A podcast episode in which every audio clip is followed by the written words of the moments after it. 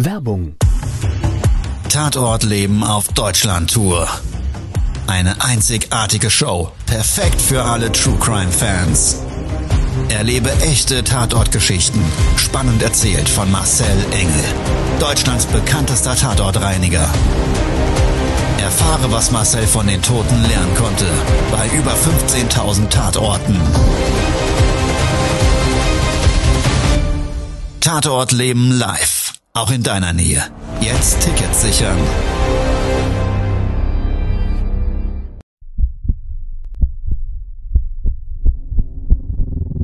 Todesursache. Der Podcast mit Tatortreiniger Marcel Engel. Die Mindset Edition. Ich sehe, was die Menschen bewegt hat, wie sie gelebt und geliebt haben. Und oftmals habe ich hieraus ein Riesenlearning. Und das ist eine Riesenchance, nämlich genau diese Lebenswirkung zu nutzen, um sein eigenes Leben zu verbessern. Todesursache. Der Podcast mit Marcel Engel. Die Mindset Edition. Hallo und herzlich willkommen zu einer neuen Folge meines Podcasts Todesursache. Es freut mich sehr, dass du dabei bist. Vielleicht kennst du das auch. Manchmal gibt es im Leben Situationen, da fassen wir den Entschluss, etwas zu ändern. Das kann sein, zum Beispiel beim Start in ein neues Jahr, einem besonderen Ereignis im Leben, positive oder negative Erfahrungen, die wir erleben, die uns dazu veranlassen, in so eine Art Lebensinventur zu gehen. Mit einer gewissen Selbstreflexion wünschen wir uns dann Dinge zu ändern und nehmen uns dafür gute Vorsätze. Vor einigen Jahren habe ich einen Auftrag erhalten, eine Zwei-Zimmer-Wohnung zu reinigen und zu beräumen. Der Vermieter, der schilderte mir, dass er eine Mietswohnung in so einer typischen Mehrparteien-Wohnhaussiedlung hat.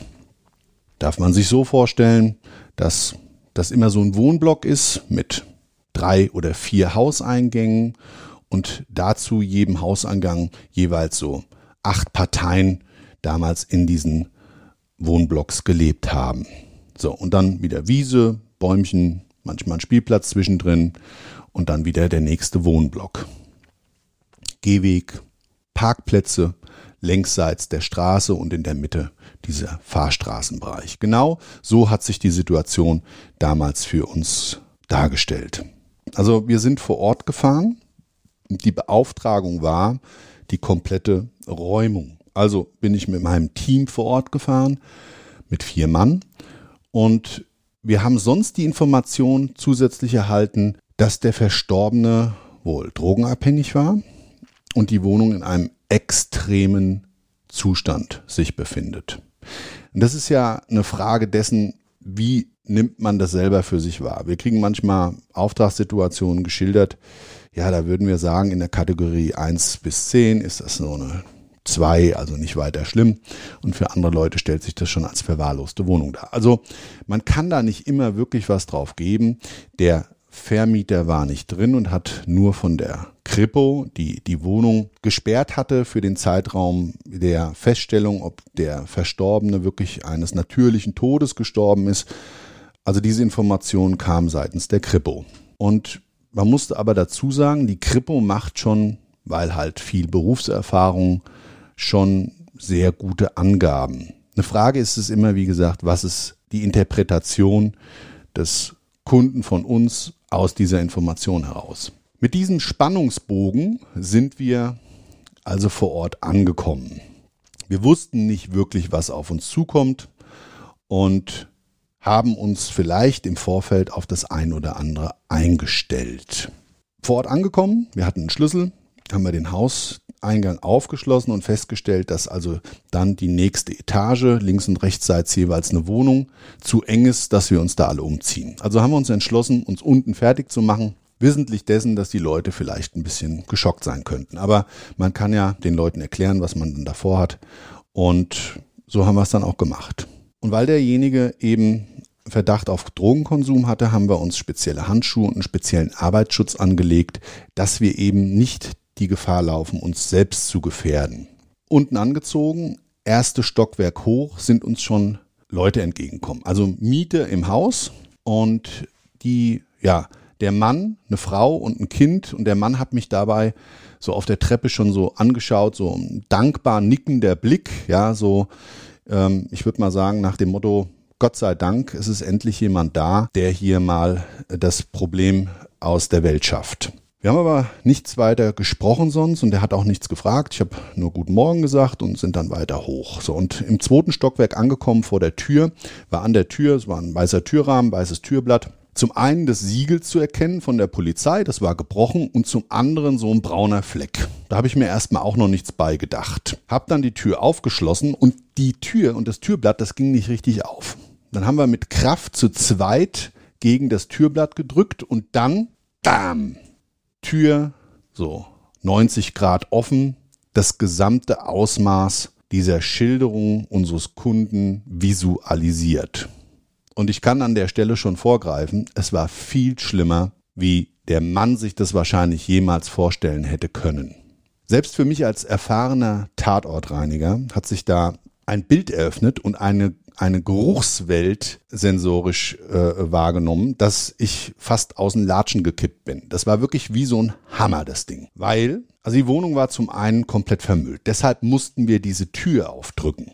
Ja, also die war in diesen zwei Zimmern, Flur und dann gab es noch ein Badezimmer, ein WC und eine Küche. Das war komplett vermüllt. Aber nicht nur, dass es vermüllt war, das sah auch noch so aus, als hätte jemand im Müll einen Einbruch begangen und hätte alles rausgerobbt. Und also man kann es gar nicht beschreiben. Wenn man jemals auf einer Müllkippe war, dann weiß man einfach, dass da alles kreuz und quer liegt. Und so sah das da in etwa auch aus. In, teilweise in den Ecken bis zu 1,50 Meter hoch der Müll gestapelt. Man konnte aber auch sehen, dass die Wohnung selber eigentlich so im Ursprung wahrscheinlich mal eine ganz schnucklige, kleine, gemütliche, schöne Wohnung war, die mit Sicherheit auch mit viel Liebe wahrscheinlich durch den Vermieter hergerichtet wurde vor der Vermietung. Da gab's Wände, so, so, so, so schöne Steinwände, künstlich Stuck an der Decke und so weiter und so weiter. Und eigentlich für so eine Wohnung total ungewöhnlich. Ja, also habe ich so in der Form auch selten eher. Und wie wir dann so in die Wohnung reingegangen sind, es war recht dunkel, ich musste mir eine Taschenlampe reichen lassen, hat sich so wirklich das ganze Ausmaß da gezeigt. Also nicht nur, dass der Müll da auf dem Boden war, du konntest gar keinen Lichtschalter anmachen, weil überall an den Wänden diese Schalterelemente aus der Wand rausgerissen waren. Das war auch eine Sache, habe ich so eher selten. Und jetzt kommt's.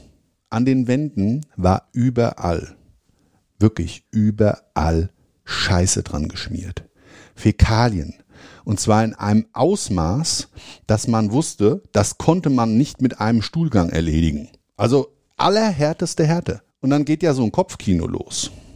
Den Leichenfundort, den haben wir noch gar nicht gefunden. Da habe ich mir gedacht, was ist denn hier los? Also die Steckdosen alle rausgerissen, Schalter rausgerissen. Dann hast du gesehen, an einer Wand war die Tapete runtergerobbt mit Putz. Die Scheiben waren kaputtgeschmissen. Die Rollläden, so graue Rollladenelemente aus Kunststoff, die waren rausgerissen aus ihrer Schienenführung und hingen dann teilweise noch so schlappernd nach unten und teilweise waren sie auch komplett draußen. Also unglaublich. Das äh, ehrlich in dem Ausmaß, selbst ich sehe sowas selten. So, und dann sind wir vom Flur aus erstmal in das Schlafzimmer, haben da die ganze Situation gecheckt und dann von da aus konnte man das WC sehen. Da sah es auch aus, das in der Form noch nie erlebt, waren alle, ah, wirklich alle, ausnahmslos alle WC-Körper und Waschbecken von der Wand runtergeschlagen. Die lagen dann in so einem Scherbenhaufen unten und man muss ja immer dazu sagen, da ist ja auch immer noch irgendwie so ein Einarmmischer, also so ein Wasserhahn dran. Da ist also auch irgendwann mal, wahrscheinlich wie das runtergeschlagen wurde, dann Wasserschaden entstanden. Das haben wir auch beim Beräumen später gemerkt, weil der Müll unten drunter, so in der letzten Schicht, der war klatschnass. Ja, also irgendwann hat es da mal zum Wasserschaden geführt und rechtzeitig wurde es wohl abgedreht. Also Katastrophe. Wir sind dann im Anschluss daran ins Wohnzimmer rein. Da habe ich dann auch den Leichenfundort gesehen. Hat sich so in dem Müllberg abgezeichnet der Umriss eines Menschen. Das konnte man ganz deutlich erkennen. Und auf dieser oder äh, auf dieser Zeichnung drauf lag aber schon wieder ganz viel Müll. Ich habe dann angenommen, das wird wahrscheinlich durch die Krippe oder durch den Bestatter ähm, geschehen sein, weil So gab es da erstmal grundsätzlich keine Erklärung dafür. Aber nichtsdestotrotz, der Leichnam lag dort wohl dann auch im Sommer mehrere Wochen auf diesem Müllberg. Dementsprechend konntest du überall auch halt Maden finden. Also wenn du auf diesen Leichenfundort geschaut hast, in diese, diesen Umriss, dann konntest du so eine Biomasse, so eine Biopampe erkennen, so eine bräunliche. Und da drin haben sich die Maden gesuhlt. Ja, also die sind da zu Hunderten, haben die da ihren ähm, Leichenschmaus vollzogen. Die Leiche war ja nicht mehr da, aber die Biomasse und davon ernähren die sich dann. Ja, vom der Küche auf, Quatsch, vom Wohnzimmer aus ging es dann nochmal in die Küche rein. Küche auch absoluter Katastrophenfall. Und das ist also in der Form, wie gesagt, auch bei mir ganz selten. In der Menge Fäkalienverschmutzung habe ich das selbst bei Menschen, die da so eine Zwangshandlung haben. Auch die haben wir manchmal. Ähm, da haben wir so eine Hilfsorganisation, die in der Hinsicht mit uns zusammenarbeitet und ähm, ja, da solche Menschen in so ein betreutes Wohnen holt. Und dann gibt's immer mal wieder die Auftragssituation, dass wir da ja die Scheiße von den Wänden wegmachen, weil die in der Zwangshandlung halt ihren eigenen Code an die Wände schmieren. Menschen sind krank, so das gibt's halt und das machen wir dann und ist ja auch, naja da schadet ja keiner dem anderen im Grunde genommen. Aber das will ich auch gar nicht beurteilen. Es geht ja eigentlich mehr um den, um den anderen. So, und ähm, da ist es also wirklich so gewesen, unfucking fassbar. Es kam dann der Nachbar zu uns und der Nachbar hat uns ja ganz viel erzählt. Also er hat uns erzählt, da gab's wilde Drogenpartys, dann war der wieder Tage oder Wochen gar nicht da. Dann war er wohl in Frankfurt da irgendwo im, im, im äh, Drogenmilieu und hat sich dann seinen Stoff da geholt und hat dann auf der Straße gelebt und, und hat dann, ähm, wenn er wieder nach Hause kam, auch zehn Leute mitgebracht und da gab es wohl ganz abartige, exzessive Feiern und der, ja, und die Nachbarn haben da extrem drunter gelitten. Und dann hat er mir erzählt, dass der Nachbar, den ich vorher getroffen habe mit dem Kind, da auch immer fix und fertig war. Weil immer wenn der hochkam und den sein Kleiner, der hat unten immer auf dem Rasen gespielt, ja, dann erklär das mal am Kind, wenn da so einer voll berauscht die Treppe hochstolpert, ja, Erklär das mal deinem Kind, wenn dich dein Kind darauf anspricht, was mit dem Mann los ist. Also habe ich mir als Familienvater gedacht, wow, eine Nummer für sich, da würde ich durchdrehen. Aber Gott sei Dank, ich habe da nicht gewohnt und nichtsdestotrotz taten mir dann anhand ja, des Tatortes was ich sehen konnte und da draus lesen konnte, was da so in den ganzen Monaten passiert ist, ähm, tat mir extrem die Nachbarn leid. Auch natürlich das Opfer des Vermieters. Also auch das muss man mal sagen, der Mann, der hatte die Wohnung gekauft als Rentenabsicherung und ähm, hatte die ja zu seinem in seinem Berufsleben noch erstanden und hatte sich dann so genau ausgerechnet, hat er mir alles erzählt, dass er dann dann fertig ist und so weiter. Ich meine, das ist auch eine echt derbe Nummer. Da bist du Vermieter, versuchst da irgendwie dein, deine Lebensrente mit ähm, abzusichern und dann hast du so ein Problem. Nichtsdestotrotz ist natürlich auch der Betroffene, das Opfer, der zu Tode gekommen ist, zu berücksichtigen. Das ist auch eine derbe Nummer. Ich meine, der Mann hat das Wertvollste verloren, in seinem Leben, was er hat, nämlich seine Lebenszeit und sein Leben als solches. Das unter Hingabe einer Sucht. Lebenswirkung.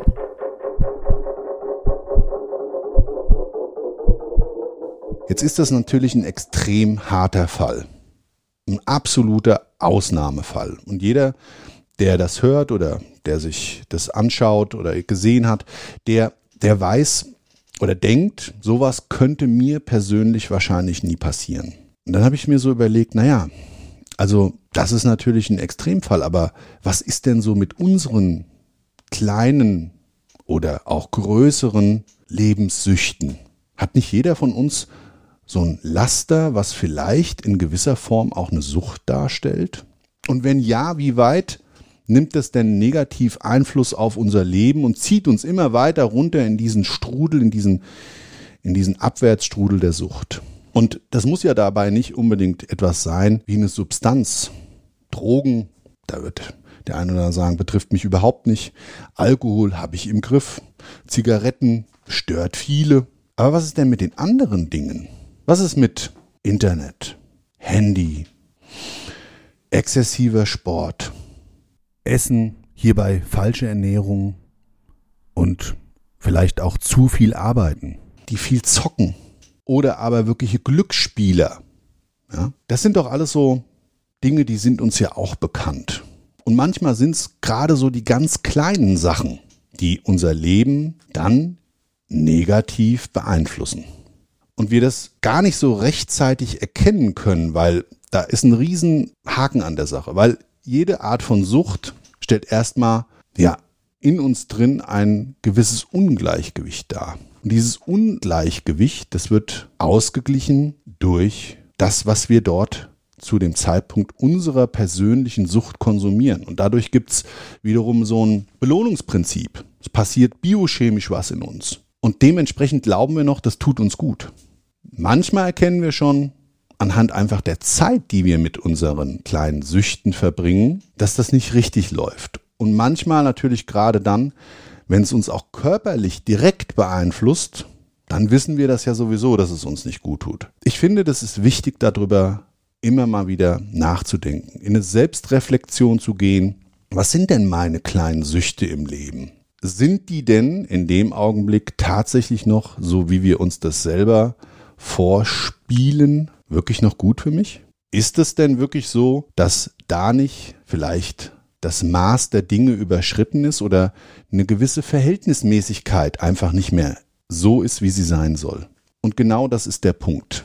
Viele Dinge im Leben die wir täglich konsumieren oder auch praktizieren, die sind vielleicht manchmal so aus der Verhältnismäßigkeit gekommen, aus der Balance gekommen. Und dann denken wir darüber nach. Der Anlass, wie gesagt, kann zum Beispiel der Start in ein neues Jahr sein. Und ich wünsche wirklich dir und allen anderen, dass wir selber in der Lage sind, dann nicht nur eine Entscheidung zu treffen, den Fokus darauf zu haben, etwas zu ändern, sondern dass das dann auch wirklich gelingt. Und das ist so der Gedanke, mit dem ich mich jetzt an der Stelle bei dir verabschieden möchte. Denk immer daran, alles im Leben hat seine Verhältnismäßigkeit. Also finde deine innere Balance und lass nicht die kleinen Lebenssüchte oder auch größeren Lebenssüchte bei dir Oberhand gewinnen. In dem Sinne, clean up your life. Ich wünsche dir viel Gesundheit im kommenden Jahr, einen guten Start, dass dir alles gelingen möge, was du dir vorgenommen hast, dass alles in Erfüllung geht, was du dir gewünscht hast. Und ja, wenn dir die Folge gefallen hat, dann sehr gerne abonniere meinen Kanal. Ich bin auch bei Instagram und bei Facebook. Das findest du alles in den Show Notes. Und ansonsten diese spezielle Mindset-Folge, die gibt es auch zukünftig einmal im Monat. Nicht nur als Podcast, sondern als YouTube-Video Tatort Leben. Dieser heißt Tatort Leben Sucht. Also schaust dir gerne an, dazu kriegst du die realen Bilder die ich eben hier in dem Podcast erzählt habe. Also sehr gerne abonniere auch diese Kanäle und ich freue mich, wenn wir bei weiteren Geschichten zusammen sind und ja, meine Erlebnisse des Tatortreinigens zusammen durchleben. Bis dahin, ciao, dein Marcel. Todesursache, der Podcast mit Tatortreiniger Marcel Engel, die Mindset Edition. Seid dabei ich freue mich. Abonniere die Staffel und du kommst für keine Folge zu spät.